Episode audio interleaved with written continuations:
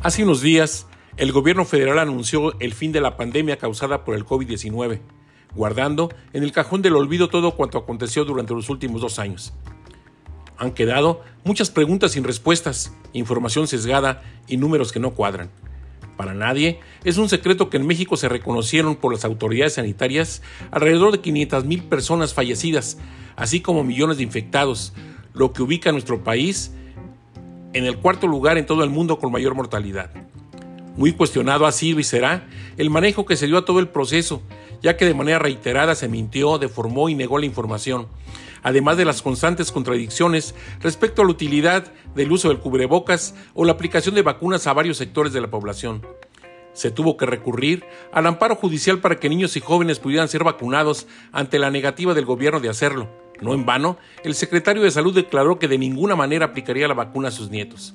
Hoy se ha dejado de lado protocolos y se aplica una cuarta dosis de vacuna, sin que importe marca ni antecedentes, prácticamente a población abierta, sin que le da sea una limitante, como lo fue en el pasado.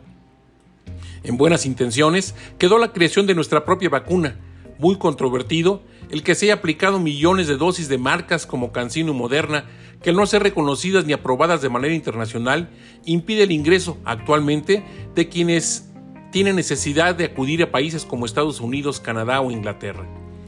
Las repercusiones han sido muchas en materias económica, de salud, educación y seguridad, sin que existan datos confiables de la crisis, ni mucho menos de un plan estratégico integral para su solución. La economía se colapsó al tener que elegir entre mantenerse en casa o participar en tareas de empleo, comercio, producción agrícola, ganadero, pecuaria. No fueron pocos los negocios que desaparecieron al no recibir apoyos fiscales ni atención alguna del gobierno. La inflación ha venido subiendo de manera constante y de no ser por las divisas que en millones de dólares llegan a nuestro país proveniente de los Estados Unidos, el daño sería mucho mayor. El precio de la canasta básica, gasolina, gas para uso doméstico y energía eléctrica está más alto que nunca.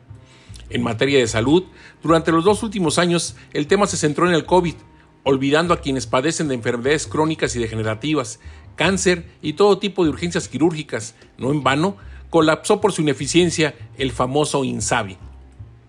Los daños sufridos a la salud mental aún no se cuantifican ni terminan de estudiar, pero está claro que todos sufrimos de algún grado de ansiedad y depresión, además de otros trastornos de la conducta, ira acumulada y duelos de todo tipo, sin que estos aún sean liberados o atendidos.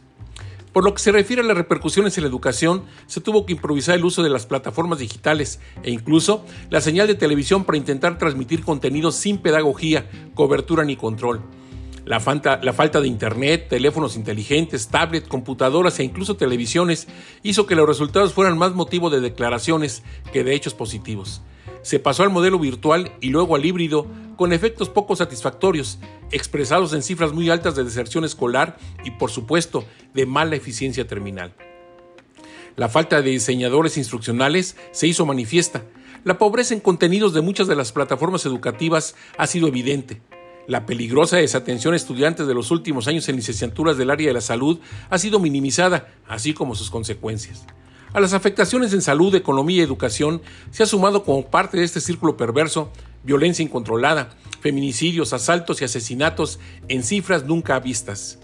Podríamos seguir enumerando los males y consecuencias, continuar buscando culpables y exigiendo resultados. Sin embargo, lo mejor será ubicar todas estas amargas experiencias como aprendizaje que nos permite enfrentar nuevamente al COVID o a cualquier otra amenaza sanitaria con éxito.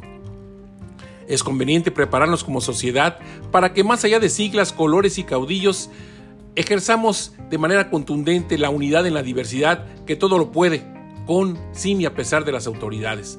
No en vano, los visionarios afirman que momentos de crisis lo son de oportunidades. Soy un convencido de que no existe crisis que soporte dosis altas de creatividad, inteligencia, trabajo, pasión, imaginación, motivación e innovación. El tiempo nos dirá si aprendimos la lección. Soy Rogelio Díaz Ortiz. Hasta la próxima semana.